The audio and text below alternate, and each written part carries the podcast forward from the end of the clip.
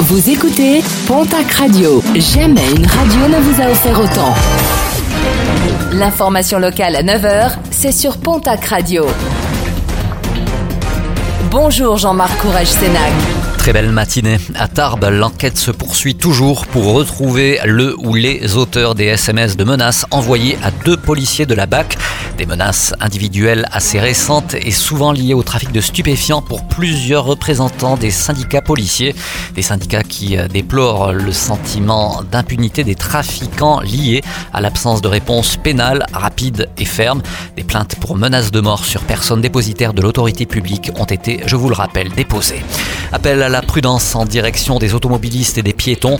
Le passage à l'heure d'hiver s'accompagne d'une hausse du nombre d'accidents en raison des conditions de visibilité qui s'altèrent.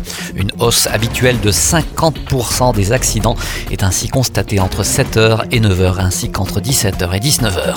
Après une saison au point mort en raison de la crise sanitaire, les stations de ski plutôt satisfaites de l'annonce de Jean Castex la semaine dernière d'imposer le masque obligatoire dans les files d'attente et les remontées mécaniques. Un protocole rassurant pour les exploitants dans les Pyrénées. L'exécutif a fixé le seuil de déclenchement du pass obligatoire si le taux d'incidence au niveau national devait dépasser les 200 cas pour 100 000 habitants. N'oubliez pas la tenue du salon TAF demain mercredi à Hoche, un salon organisé par la région Occitanie. Pas moins de 400 offres d'emploi seront proposées. Rendez-vous est donné du côté de la salle du Mouzon de 9h à 17h. En sport, cyclisme, un cyclocross prochainement organisé dans le Gers. Ce sera le 21 novembre prochain. Une course dans les vignes du domaine des Pyrénéales, une course organisée par le cycloclub du Madiranais.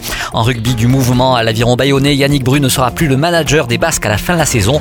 L'ancien joueur ne se reconnaîtrait plus dans le porté par le président Philippe Taïeb. Arrivé à Bayonne en 2018, Yannick Bru était parvenu à remonter le club dans l'élite avant une nouvelle relégation en Pro D2 en juin dernier. Pour lui succéder, le Gersois Grégory Patate, sans club depuis son départ de La Rochelle cet été, serait en pole position selon nos confrères de Sud-Ouest.